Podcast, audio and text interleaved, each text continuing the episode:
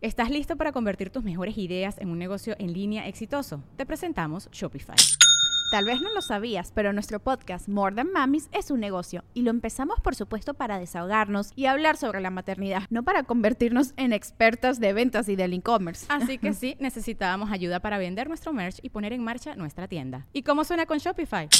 Llegó otra venta. Shopify es la plataforma de comercio que está revolucionando millones de negocios en todo el mundo. Ya seas un emprendedor desde tu casa o desde donde sea, Shopify es la única herramienta que necesitas para iniciar, administrar y hacer crecer tu negocio sin dificultades. Con Shopify puedo gestionar pedidos, envíos y pagos desde cualquier lugar, brindándote toda la información y estadísticas de tus ventas al detalle. Regístrate para un periodo de prueba con tan solo un dólar al mes en shopify.com barra sonoro, todo en minúsculas Ve a shopify.com barra sonoro para llevar tu negocio al siguiente nivel. Shopify.com barra sonoro. El episodio 86 es presentado por Oportunidad Royal, ingresos de primer mundo en México y América Latina. Visita oportunidadroyal.com.mx. El podcast de Marco Antonio Regil es una producción de RGL Entertainment y todos sus derechos están reservados. Llega diciembre y llegan las fiestas y llegan las campañas publicitarias en radio, televisión y medios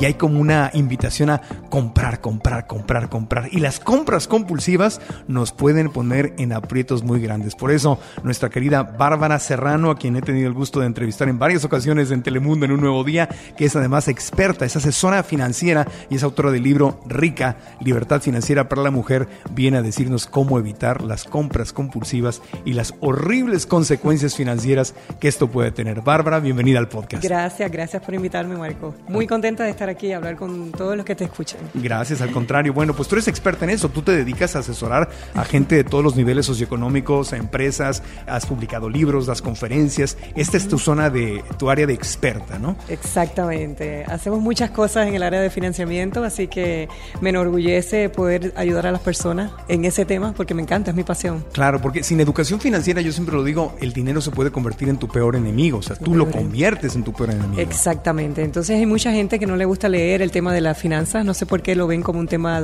let's say, duro, sí. ¿verdad? Entender o difícil. Entonces, cuando eres mujer y te identificas con otras mujeres, creas como esta, vamos a decir, manada, como si fuéramos todos los animalitos que todos nos vamos uniendo y hacemos, creamos, ¿verdad?, una organización de mujeres que nos instruimos en la educación financiera y salen muchas cosas bien, muchas cosas buenas. La mujer es muy buena administradora de dinero. Claro, sí, y parte del empoderamiento de la mujer y de la libertad de la mujer es que aprenda a manejar sus finanzas, que no le delegue al marido todo. Y este podcast sirve para hombres y mujeres, pero obviamente ponemos un énfasis en las mujeres porque tradicionalmente se está acabando. Yo me encargo de la casa, pero el dinero lo produce y lo maneja mi marido. Y es increíble porque lo que has dicho, el dinero lo produce el marido, pero ¿quién es la que lo administra? La que se encarga de la casa.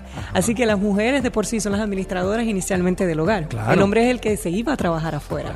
ahora, la diferencia es que la mujer lo administra, pero también sale afuera y trabaja. Claro. Y no solamente el dinero del hogar, sino aquí estamos, lo que queremos que la mujer administre, maneje, cree y multiplique el dinero del negocio, el dinero de la empresa, el dinero de las ventas, o sea, no solo en casa, sino expandir el rango de la mujer a donde le corresponde, que es el mundo entero, la política también, por ejemplo. Exacto. Hay que enseñarle a las mujeres ahora, eh, yo creo que hemos aprendido y hemos llegado muy lejos, pero hay que enseñarle a que cuando se sienten a hablar con sus amigas, hablen de dinero.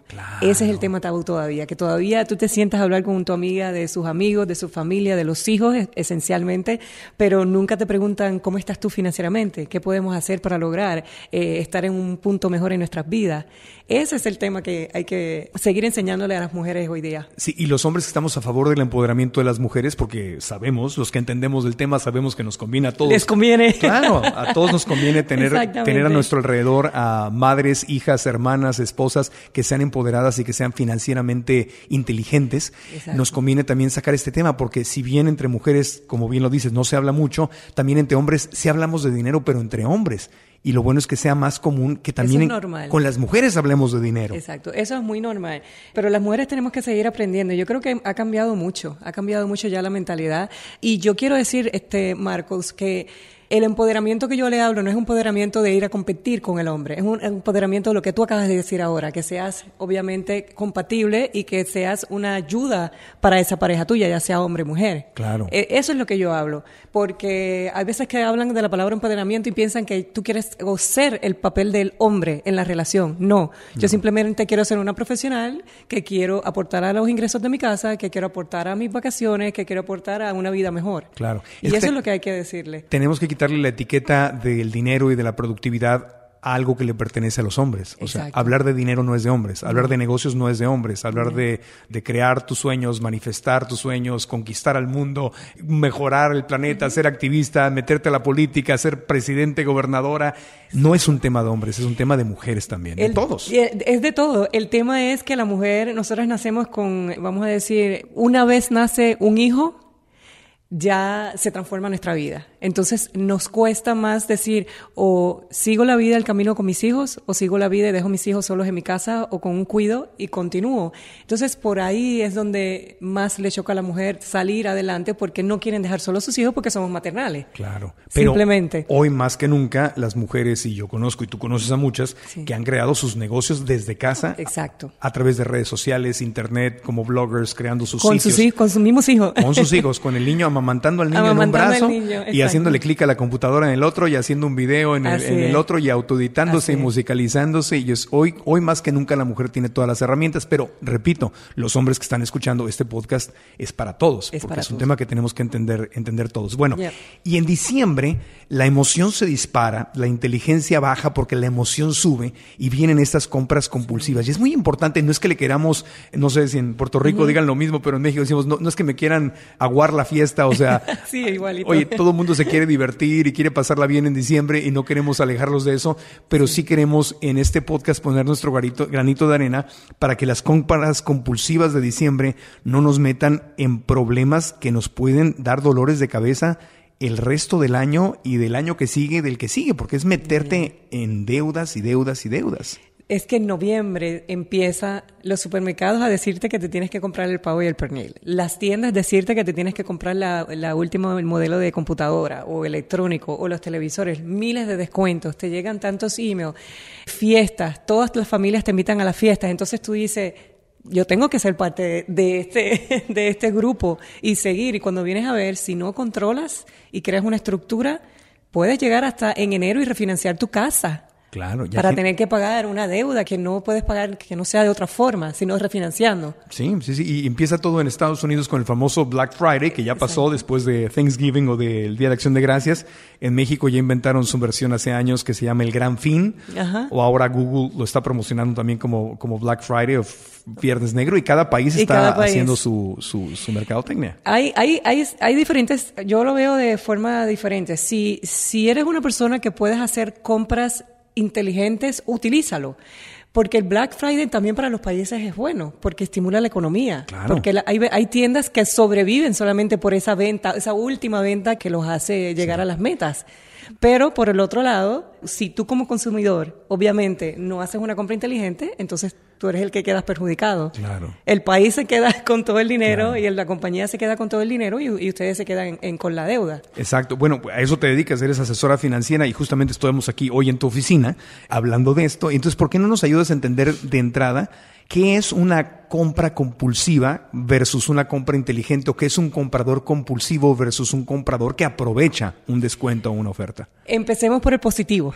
El comprador inteligente es un comprador que hace una lista que hace una comparación de precios, que se prepara antes de hacer la compra. Se prepara. Se prepara. ¿Y cómo me preparo? Pues si yo quiero un televisor, pues yo voy a buscar los últimos cinco televisores que sean los mejores, porque a veces comprar lo más barato tampoco es lo que conviene, porque a lo mejor se daña y si la, y si la compañía no tiene una política de devolución, este el dinero en el bienes negro, ahí inmediatamente, que eso es muy importante. So, todas esas cosas un comprador inteligente lo va a hacer. El comprador compulsivo lo que va a, satisfacer una necesidad o una emoción. Y al satisfacer una necesidad una emoción va a comprar todo porque o va a comprar por satisfacción y poder o va a comprar porque está en depresión y va a querer comprar eso para sentir que eso que compró le va a quitar esa depresión. Y no te la quita. Y no te la quita. Te dura un rato. Te, te no, te, crea otra depresión cuando veas en la tarjeta de crédito. claro, exactamente. exactamente. Entonces, a ver, vamos entendiendo, un comprador compulsivo no hace plan, no hace research o investigación, no compara, no ve políticas de devolución, no, hace un plan B por si acaso, ¿qué tal si no necesito lo que voy a comprar? El comprador compulsivo se ganó el cheque y antes de tener el cheque en la mano ya se gastó. Ya se lo gastó. se, lo quiere quemar. Y eso es lo que te mantiene en un ciclo de pobreza, porque hay una pobreza mental hay una pobreza de hábitos y entonces nos mantenemos endeudados trabajando no solo para quien no tiene su propia empresa, trabajando para un corporativo al quien le ayudas a crear dinero, pero luego vas y te gastas lo que te pagan en el corporativo o en el trabajo en otros corporativos. En otros corporativos. Entonces te la vives dándole el dinero a los ricos y nunca haces tu propia fortuna. Y siempre me dicen a mí, no, que no tengo eh, cómo ahorrar, qué es lo que hace un comprador inteligente. Un comprador inteligente tampoco compra con tarjetas de créditos. Porque si compras con tarjeta de créditos es porque no puedes comprar. Porque si estás comprando, financiando al 12 o al 15%, yo creo que eso es una compra que no se debería realizar. Sí, porque es carísimo. Ese porque es carísimo. Vas a pagar ese, ese artículo siete veces más. Entonces, yo creo que la, el comprador compulsivo lo que hace es comprar por emociones. ¿No te has pasado a ti que estás triste a veces y, y, te vas y simplemente te lo compras o el yo me lo merezco? Sí, sería una gran mentira que yo creo que sería raro que alguien dijera, yo nunca he comprado compulsivamente. La cosa es que, o comer compulsivamente, etcétera. Pero no es que te pase de vez en cuando. Estamos hablando de la gente que vive así. Que vive así. Yo creo que a lo mejor a ti te puede pasar una vez, porque tú estás consciente y lo hacemos. Yo digo, en comida, yo lo hago. Cuando me quiero comprar algo, yo voy a, voy a hacer esta compra eh, compulsivamente. Pero las emociones nos pueden cambiar la vida las alegrías porque me lo merezco, las penas cuando me dejé del novio y ahí es que vienen todas esas compras compulsivas. O sea, compramos compulsivamente cuando lo hacemos ya sea por alegría o por tristeza. O por tristeza. Claro. Exactamente. Alegría por tristeza. Así que lo que lo importante es reconocer que no es ni la, ni la alegría ni la tristeza, es una cuestión de autoestima. Porque si ustedes piensan cuánto tiempo se toma en ganarte el dinero que tú te ganas y en cinco minutos lo pierdes, eso es lo que yo le digo a mi hija todo el tiempo. Yo digo, ¿tú sabes cuánto a mí me costó ganar esta cantidad de dinero para venir a una farmacia o para venir a cualquier tienda a gastármelo? No, yo amo más mi tiempo. Yo prefiero ponerlo en mi cuenta de ahorro para yo al final, que es lo que compramos todos, es comprar más tiempo de ocio, digamos así. De poder vivir una vida, obviamente sin deudas y sin tener que trabajar. Sí, son dos estilos de vida diferentes. Exacto. Claro, cuesta tanto trabajo, tenemos que trabajar tanto para ganarnos el dinero. Yo me acuerdo que Robert Kiyosaki, autor de Padre Rico, Padre Pobre, decía, no importa tanto cuánto dinero ganas, sino cuánto dinero mantienes. Porque de qué te sirve que estés ganando muchísimo dinero si te lo quemas todo. Y el comprador compulsivo o impulsivo, eh, ellos no ahorran. Y por ejemplo, yo le digo a la gente cuando viene a verme, ¿qué tengo que pagar primero yo a ti? Ellos no me entienden. Entonces me dicen, ¿cómo que a mí? No te entendí yo a ti. ¿Cuánto es tu préstamo? ¿Cuánto tú te pagas a ti? Yo tengo un préstamo conmigo semanal y ese préstamo yo no fallo porque es el mío.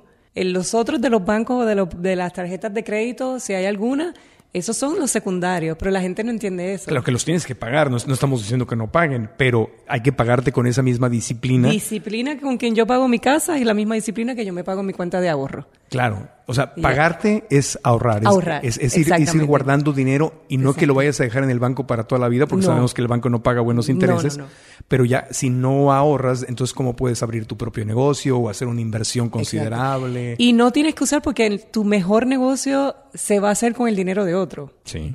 Así que si tú ahorras un poco, le vas a demostrar a, cualquier institución financiera que tú tienes la capacidad de ahorro, que tú tienes una estructura y finalmente te pueden dar una transacción, un, puede venir un partner o puede, puede, venir un banco y finalmente puedes hacer tu negocio propio. Claro. Y puedes comprar ese tiempo para ti. Claro, pero el que está comprando compulsivamente no le queda nada de dinero que ahorrar. Al contrario, está comprando cosas que le sacan más dinero porque te lo compras en pagos chiquitos o eh, das el tarjetazo en diciembre. Que no, las tarjetas de los compradores compulsivos yo no te quiero contar yo he tenido bastante y, siempre están al límite. Esas son personas que viven al límite todo el tiempo, que no tienen una estructura, que no tienen un, un, proceso, que no, no tienen ni la capacidad de pagar las deudas a tiempo, su crédito está afectado porque no, no viven en eso. Lo que quieren es llegar el cheque, ir, comprar y ya.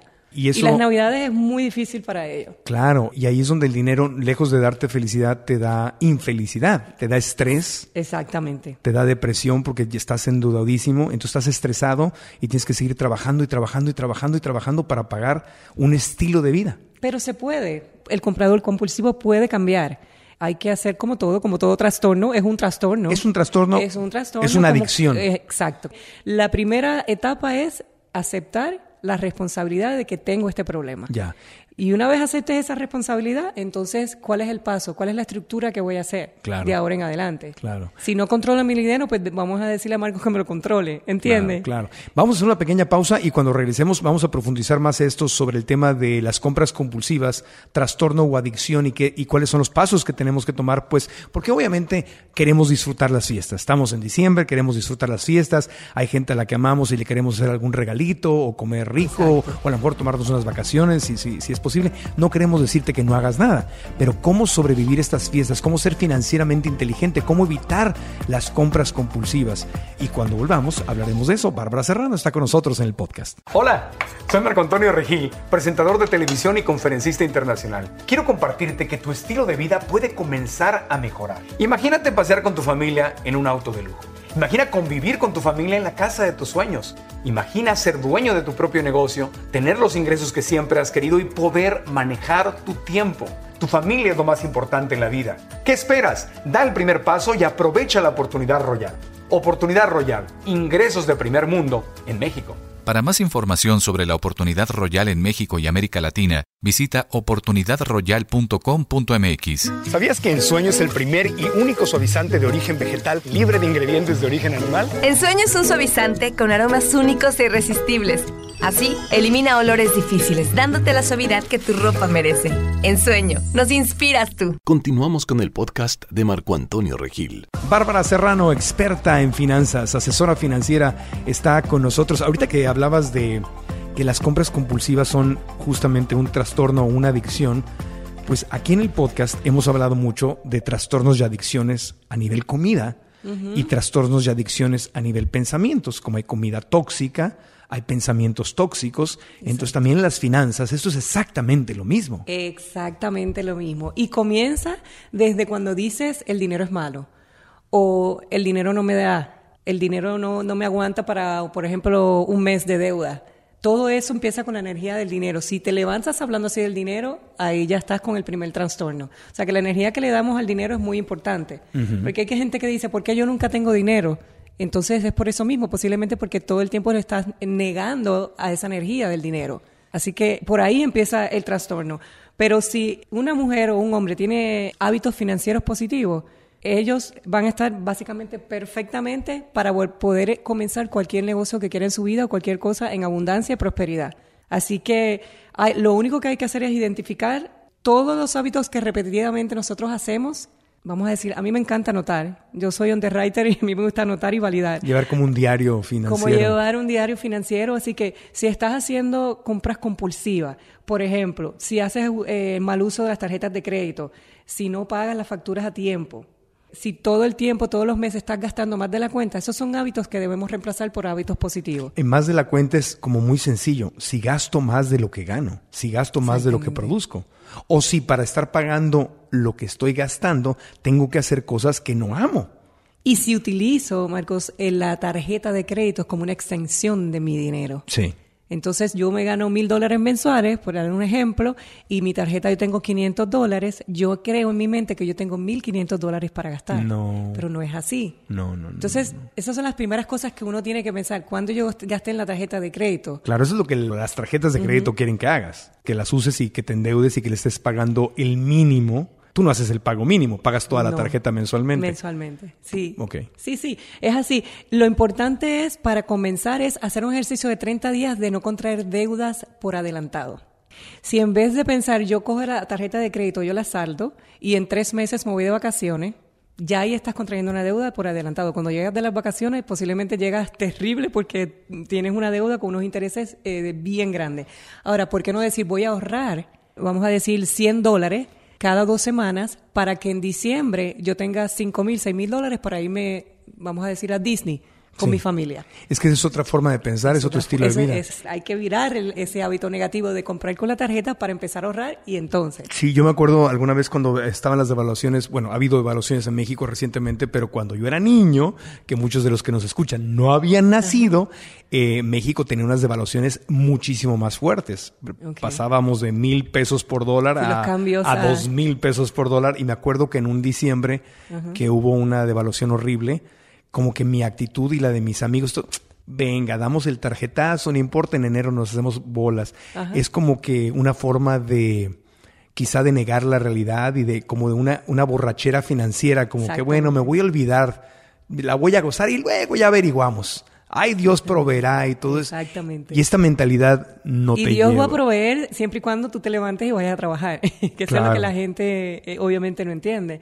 Entonces a veces vemos personas que siempre están abundantes, que siempre están prósperas, pero hay que mirar la realidad. Esas personas que están no es ganar más, no tienen que ganar mucho más, es controlar y administrar el dinero, porque ser rico no necesariamente y abundante no necesariamente tienes que ganar más es simplemente dejar de gastar y hacer un presupuesto y mantenerse en ese presupuesto. Porque una persona fácilmente con tres mil dólares, dependiendo de la localización que esté, puede vivir. Si puede vivir si no tiene deudas. Entonces, si tienes un retiro que te da tres, cinco mil, diez mil dólares, vas a poder vivir bien pero dependiendo de la localización, siempre y cuando no tengas deuda. Claro, y en cada país hagan la traducción del, dinero. Del dinero, sí, En cada país hay un estilo de vida distinto. distinto. En Estados Unidos obviamente es más caro vivir, entonces si ganas dos mil, tres mil, cuatro mil dólares al mes, no es lo mismo ganarlos y gastarlos aquí que ganarlos y gastarlos en México o en Colombia o en Ecuador. O sea, cada, pero el tema no es ese, como dice Bárbara, grabémonos esto. No se trata de ganar más dinero, aunque nadie está diciendo que no queramos ganar más dinero. Exacto. Se trata de cuánto estoy gastando.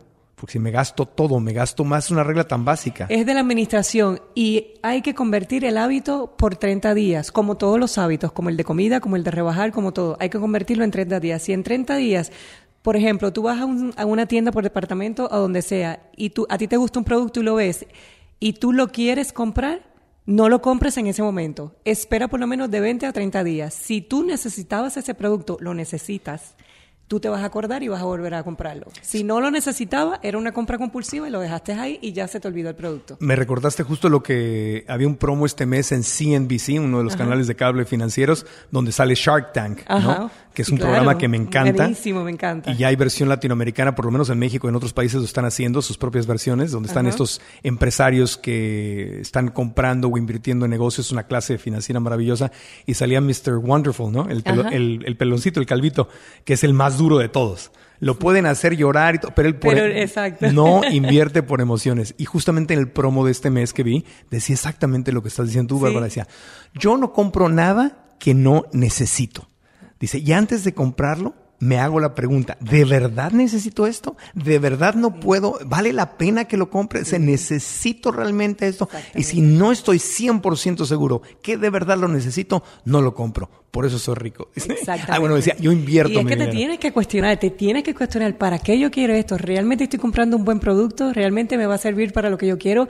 Te vas a sorprender cuando tengas eso en la mente, en cualquier artículo, te estoy hablando, pero desde un dulce. Claro. Desde un dulce let's say que son 10 preguntas que te vas a hacer.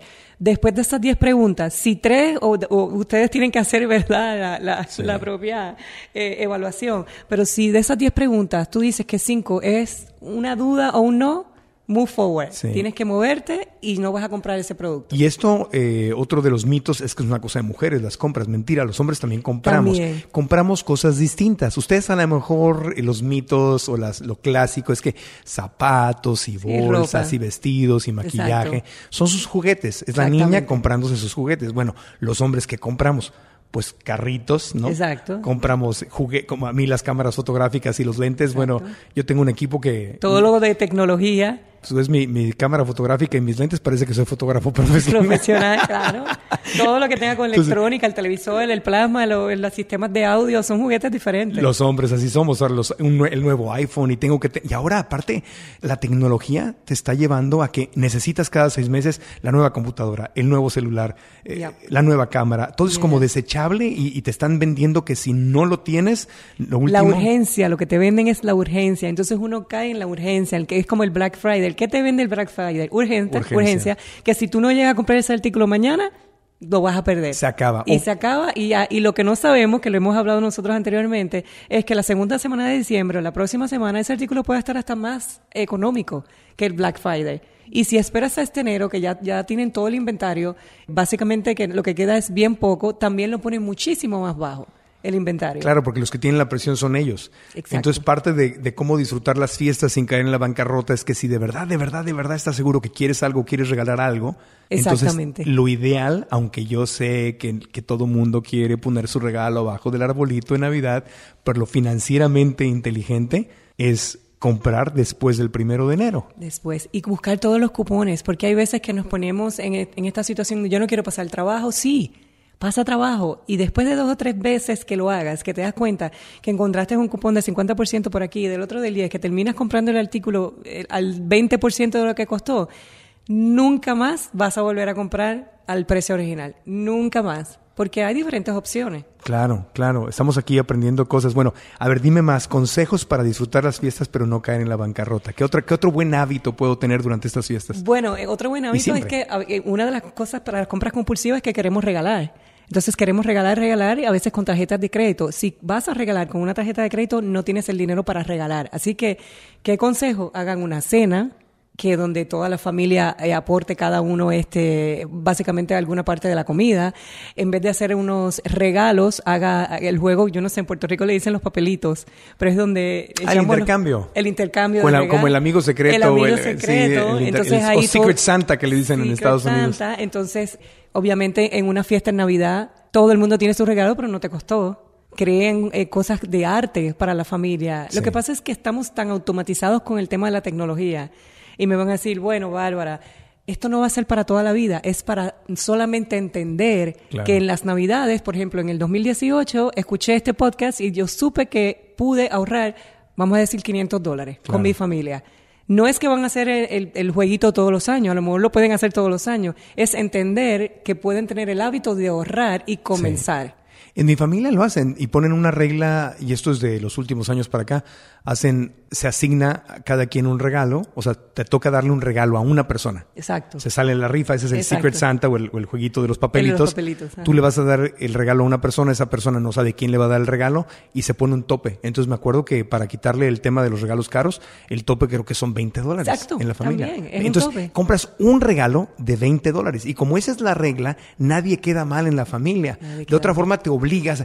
va a decir que 10 dólares o que 20 dólares son pocos y le tengo que comprar, tengo ocho sobrinos y nuestras familias latinas que somos un montón. No, exactamente. Entonces, imagínate, aunque fueran 20 dólares, eh, multiplícalo por los 10 niños o los 8 niños y la abuelita, y como la abuelita y al abuelito también le tengo que dar. Y acá. Exactamente. Entonces, Terminas comprando 15 regalos. claro, el juego del papelito o del amigo Sí. secreto, como le quieran decir, es muy, Es, muy, inteligente. importante, exacto. Y obviamente el tema del alcohol en las Navidades. ¿Cuántas personas gastan entre 200, 500 dólares porque semanalmente se tiene que estar comprando una botellita de vino porque me la merezco por el trabajo? Eso es un tema que por ahí pueden ahorrar demasiado. Las compras, vamos a decir, los gastos hormiga, que son la- las paraditas en la farmacia y los regalitos tontos y la botellita de agua y el café por la mañana y el café. Todos esos, yo hice un estudio, unas estadísticas comparadas con un grupo de, de gente que me ayudó y esos gastos hormigas te pueden ahorrar hasta 6 mil dólares anuales. Wow. Imagínate. Que Sí. eso vienen siendo 500 a 600 dólares mensuales que pueden ir para tu cuenta. Saquen la cuenta en, su- en la, en los- en la moneda de su, de su país, los que están fuera de Estados Unidos, pero es mucho dinero. Sí. Compra hormiga, la que no... no, ya- no, ya- se ya- te sale, es como entra y Sí, sale. ni te diste cuenta, pero fíjate cuántas veces nos invitan a, por ejemplo, eh, en México que existen las posadas, ¿no? Que son antes de la Navidad.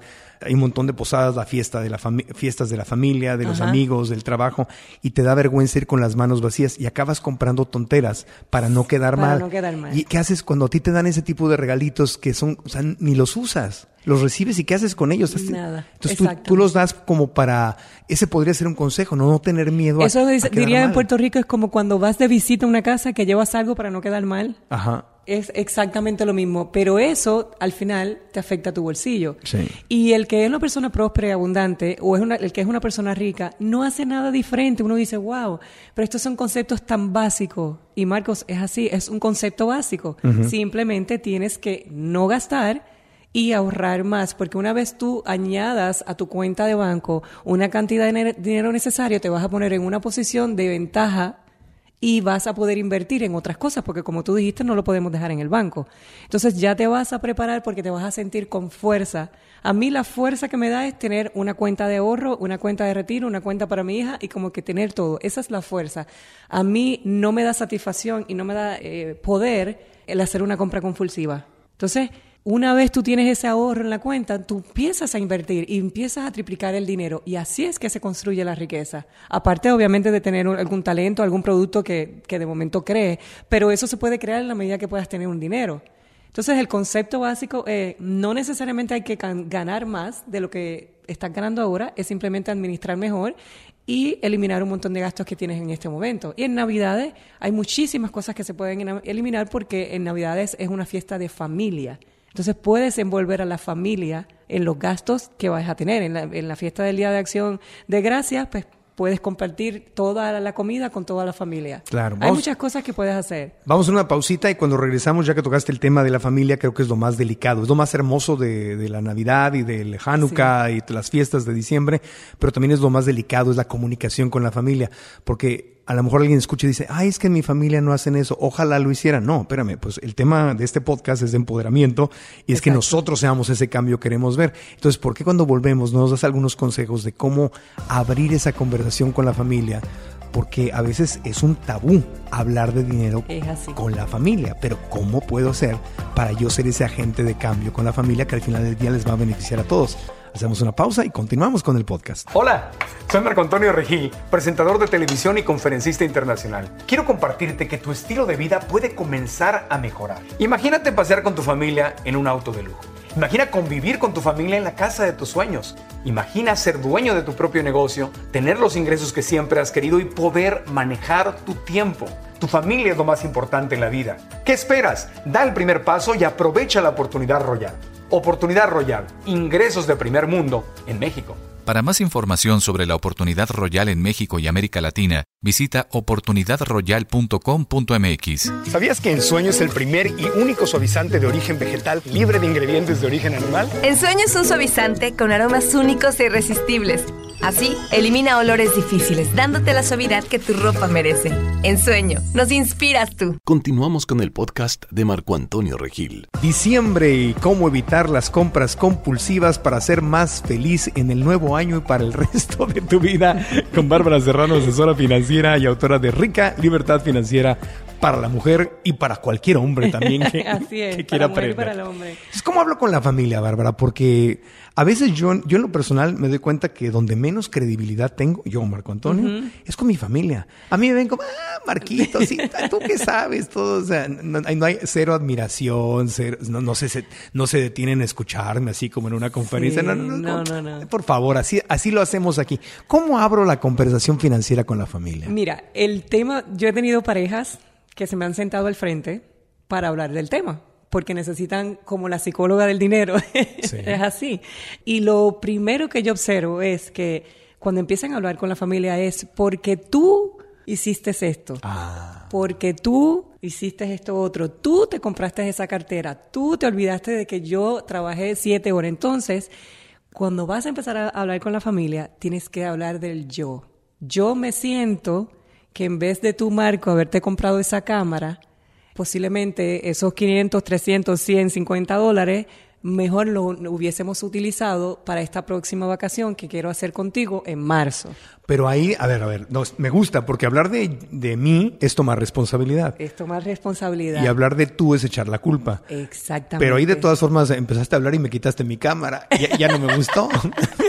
No, pero vamos a empezar así. Así. Obviamente, es, es la otra persona tiene que tener conciencia de, mi de cómo yo gasto y viceversa. Ah. Y yo le tengo que preguntar, estoy hablando en parejas, obviamente, esposa y esposa, Ajá. si a mi esposo o a la esposa le está malo o le molesta ese gasto, eso hay que hablarlo.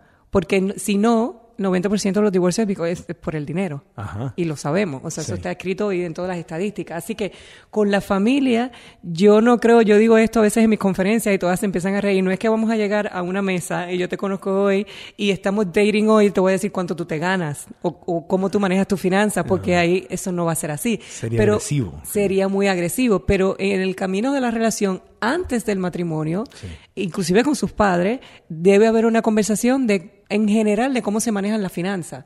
Porque tú no quieres entrar en una familia donde tú vas a entrar en una desventaja con el dinero. Ya. Entonces yo apoyo a ambos, al esposo y a la esposa. Entonces yo creo que lo primero es hablar de yo, de cómo yo me siento en Ah. cuanto a, la- a cuanto al dinero. Ok. Igual como las mamás. Las mamás son las, primeras que dicen, eh, yo no tengo dinero para comprar eso. Cuando mamá, si me, tú me escuchas a un niño, tú le- lo que le tienes que decir, cómo tú podrías comprar eso. No, yo no tengo el dinero, porque el yo no tengo, no tengo, no tengo, creas al niño en una depresión en cuanto al dinero, porque todo es no, no, no. So, cada vez que una persona te diga que yo no tengo el dinero, la contestación debería ser cómo lo podríamos comprar. Ok. Oye, mamá, cómprame esto. Mamá, le quiero pedir a Santa Claus una bicicleta. Como tú lo puedes, porque inmediatamente le vas a desarrollar una, una mente de emprendedor al niño, porque le va a decir, "Hmm, voy a llamar a mi abuela, mi abuela me va a dar cinco dólares. Voy a llevar a mi tío y mi tío me va a dar, está buscando partners, ¿entiendes? Y voy a, yo tengo la alcancía, ese es su banco, Está sus ahorros. está haciendo Tiene su tres. teletón.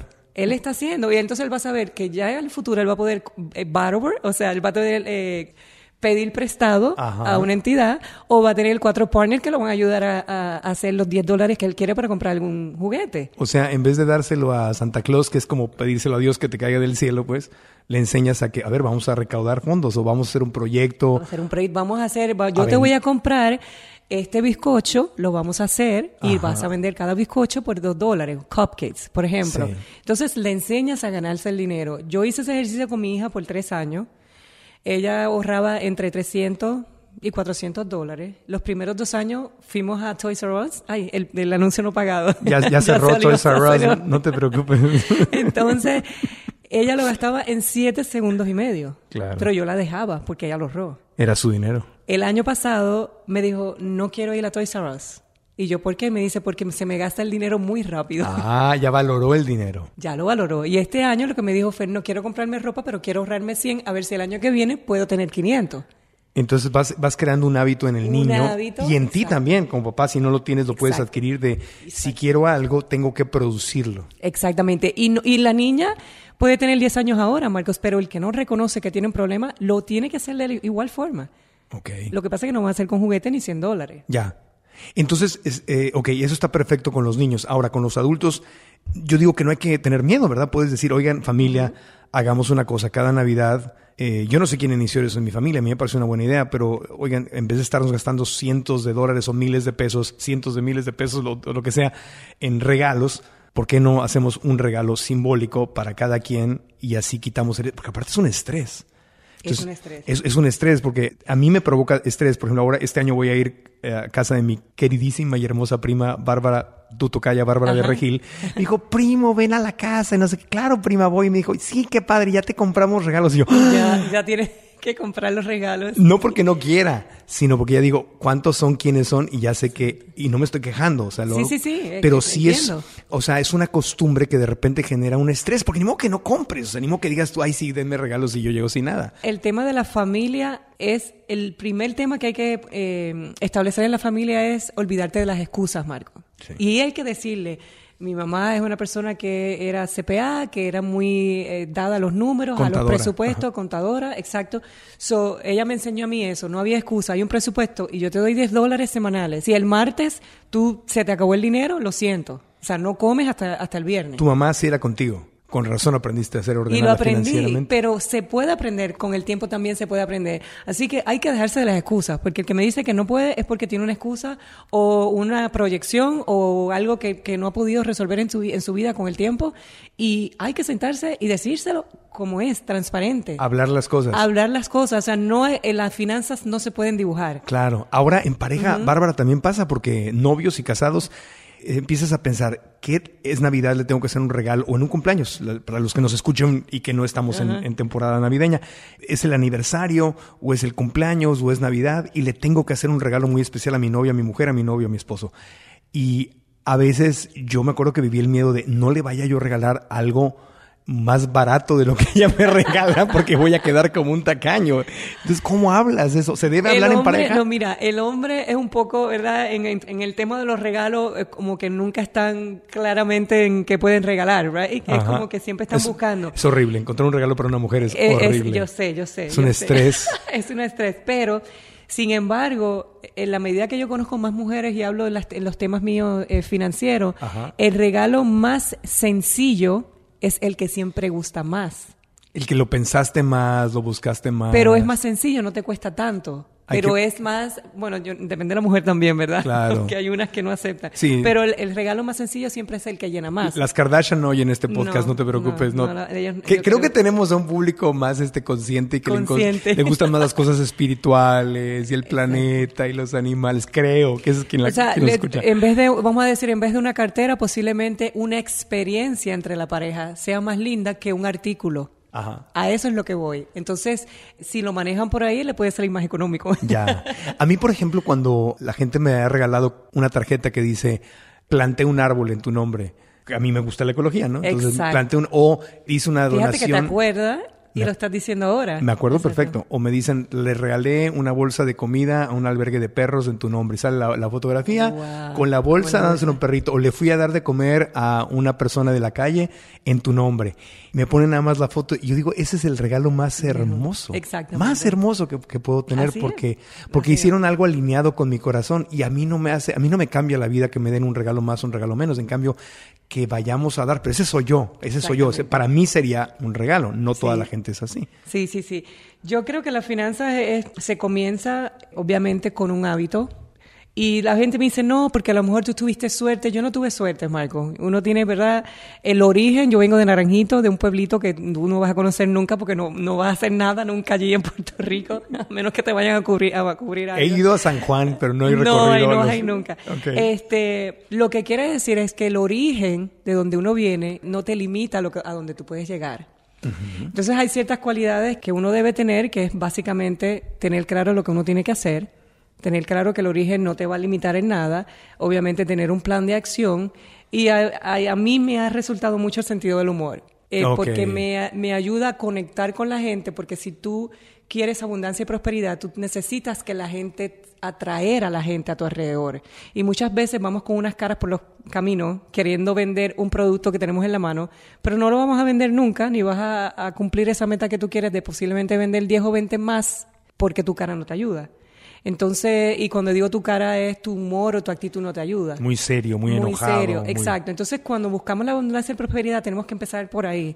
Siempre algún chistecito o, o que ya cuando de, de entrada cuando tú llegues, ya la persona se sienta cómoda contigo. Y de ahí obviamente se crea lo que llama la conexión y la energía y por ahí van a surgir muchísimas oportunidades. O sea, tu consejo como experta asesora financiera es hablemos de dinero. Hablemos de dinero. Y hablemos del dinero. Hablemos de los regalos, hablemos de, la fuga hormiga de, nuestro dinero, hablemos de dinero.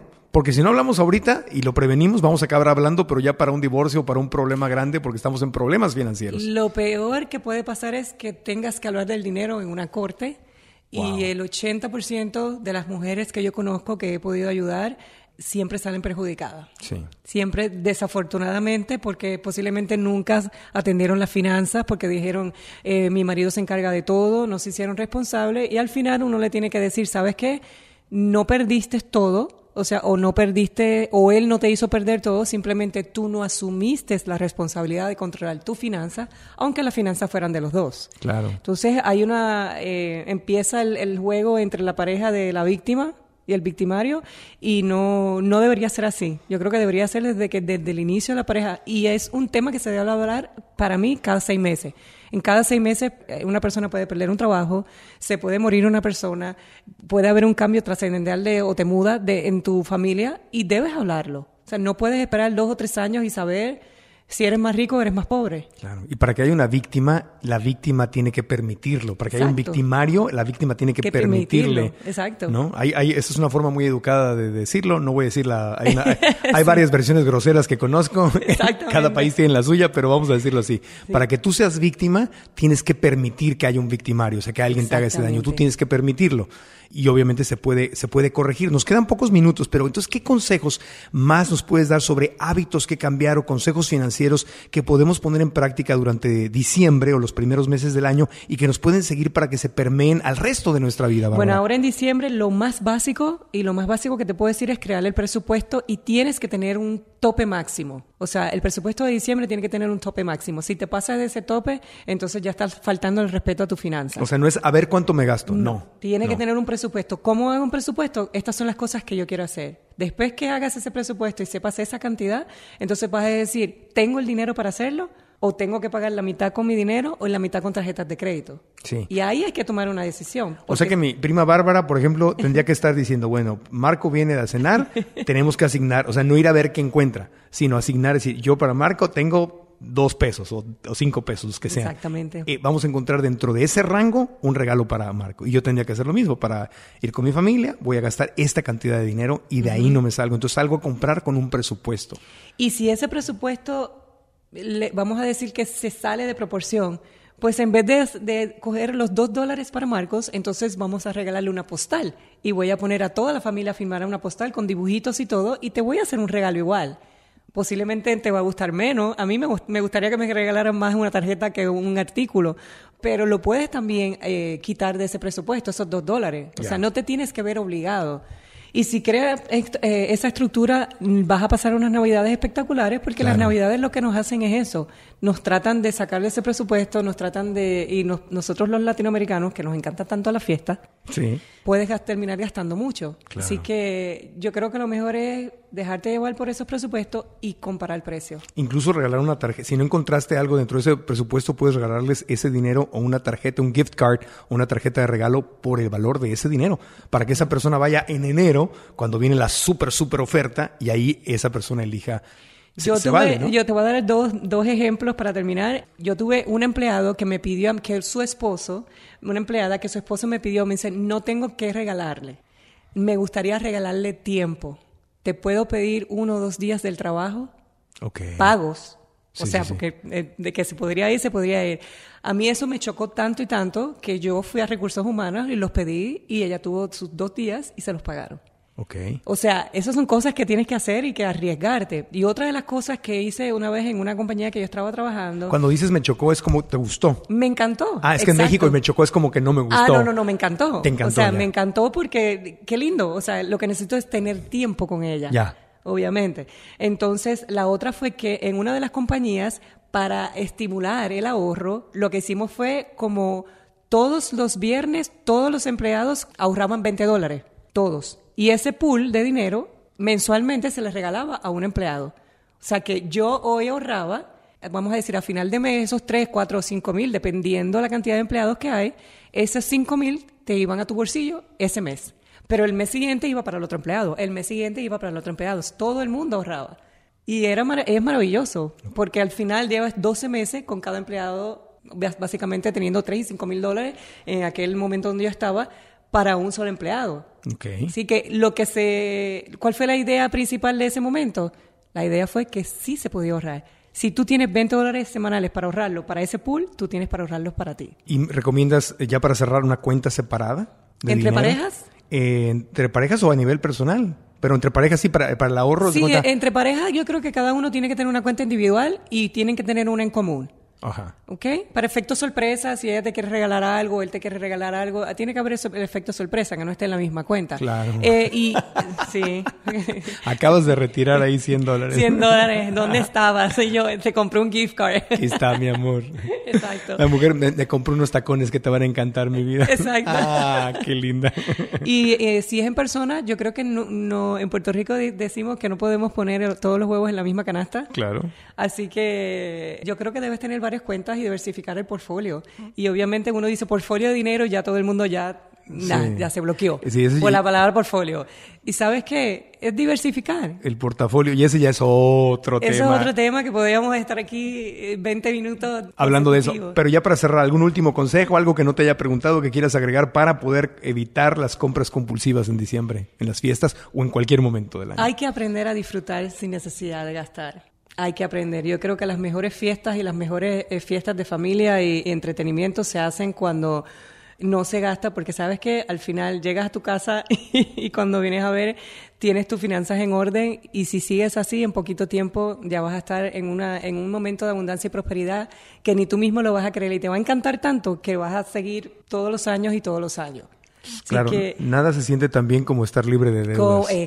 Tú lo dijiste por aquello. Nada, exactamente. Esa es la satisfacción más grande de tu poder, que te pueda pasar una enfermedad de alguna familia y tú puedas decir, estoy tranquila porque puedo vivir, tengo un fondo de emergencia que puedo vivir ocho o siete meses. O en vez de gastar y hacer compras compulsivas esta Navidad, dedícalo para hacer un fondo de emergencia. Empieza con seis meses, empieza con tres. No se pongan metas muy ansiosas, eh, muy eh, agresivas. Y después de eso ya verás que vas a empezar con nueve, con doce meses y ya ya establece obviamente el hábito de, tener una finanza saludable. Maravilloso. ¿Qué tal si en enero hacemos otro podcast sobre las metas financieras para el próximo año? ¿Cómo, refinanciar las deudas de Navidad? Exactamente. No, y cómo, cómo poder adquirir, porque muchas de las metas que la gente tiene, yo creo que una de las metas más comunes es, híjole, quiero trabajar en algo que amo, quiero abrir mi propio negocio, quiero irme de vacaciones una vez al año por lo menos, o conocer dos lugares nuevos, pero ahí de lo que estamos hablando es del, del presupuesto. Del presupuesto. El presupuesto es un tema que tiene muchísimo, obviamente, para discutir. Bueno, en enero hacemos otro. ¿Quieres? En enero hacemos Para ayudarle a la gente. Oye, la gente, ¿dónde puede encontrar tu libro Rica Libertad Financiera para la Mujer? Está en mi página de internet eh, www.barbaraserrano.com y estoy en Instagram también eh, Bárbara E, porque soy Bárbara Elizabeth Serrano. Oh, soy Bárbara E Serrano. Y Facebook en Bárbara Serrano también. Perfecto. Y en marcoantonioregil.com, en el episodio 86 en las notas, si están ahorita no tienen en qué anotar o se les olvida, van ahí, las hacen clic y vamos a poner todas las ligas de todas las redes sociales y el sitio de internet de Bárbara Serrano, hasta la foto del libro va a estar ahí. ¿Lo venden en Amazon? Lo, venden en Amazon. Ahí pondremos, La, pondremos la, la liga también. Y recuerden que este podcast está disponible en todas las aplicaciones, en Stitcher, iTunes, Spotify, Google Play, en cualquiera de ellas se pueden suscribir, danos las cinco estrellitas y pon un comentario positivo si te gusta el podcast para que a más gente eh, le llegue y se le comparte y le dé curiosidad también de escucharnos. En mi canal de YouTube, Marco Antonio Regil TV, donde le puedes dar like y suscribirte, y en marcoantonioregil.com, donde si te suscribes también recibirás semanalmente nuestro boletín. Así que muchas gracias, Bárbara, por habernos orientado. Feliz Hanukkah, felices fiestas, feliz Navidad. Todo, feliz Navidad. Feliz Día de Reyes Magos. Y un abrazo con mucho amor, aprovechando que eres boricua, un abrazo con enorme amor para Puerto Rico, para tu gente, que las cosas sigan mejor y que poco a poco se vaya encontrando también esa, hablando de independencia financiera, es un tema sí urge, no, no, no urge. porque ya vimos lo que pasa, no siempre la gente en el poder está dispuesta a darle a la gente lo que necesita. Exactamente, lo necesitamos y gracias a ti también, agradecida de que me hayas invitado, súper encantada y también abrazos para México, porque México y Puerto Rico siempre han estado unidos. Eso es así en todo. Y que así sea siempre. Gracias, Bárbara. Gracias a ustedes, amigos. Aprendamos juntos. ¿Estás listo para convertir tus mejores ideas en un negocio en línea exitoso? Te presentamos Shopify. Tal vez no lo sabías, pero nuestro podcast More Than Mamis es un negocio y lo empezamos por supuesto para desahogarnos y hablar sobre la maternidad, no para convertirnos en expertas de ventas y del e-commerce. Así que sí, necesitábamos ayuda para vender nuestro merch y poner en marcha nuestra tienda. ¿Y cómo suena con Shopify? Llegó otra venta. Shopify es la plataforma de comercio que está revolucionando millones de negocios en todo el mundo. Ya seas un emprendedor desde tu casa o desde donde sea, Shopify es la única herramienta que necesitas para iniciar, administrar y hacer crecer tu negocio sin dificultades. Con Shopify puedo gestionar pedidos, envíos y pagos desde cualquier lugar, brindándote toda la información y estadísticas de tus ventas al detalle. Regístrate para un periodo de prueba con tan solo un dólar al mes en shopify.com barra sonoro, todo en Ve a shopify.com barra sonoro para llevar tu negocio al siguiente nivel. Shopify.com barra sonoro. ¿Quieres regalar más que flores este Día de las Madres? The Home Depot te da una idea. Pasa más tiempo con mamá plantando flores coloridas, con macetas y tierra de primera calidad para realzar su jardín. Así sentirá que es su día todos los días. Llévate tierra para macetas Bigoro por solo $8.97 y crece plantas fuertes y saludables dentro y fuera de casa. Recoge en tienda y sigue cultivando más momentos con mamá en The Home Depot. Haces más, logras más. Más detalles en homedepot.com diagonal delivery.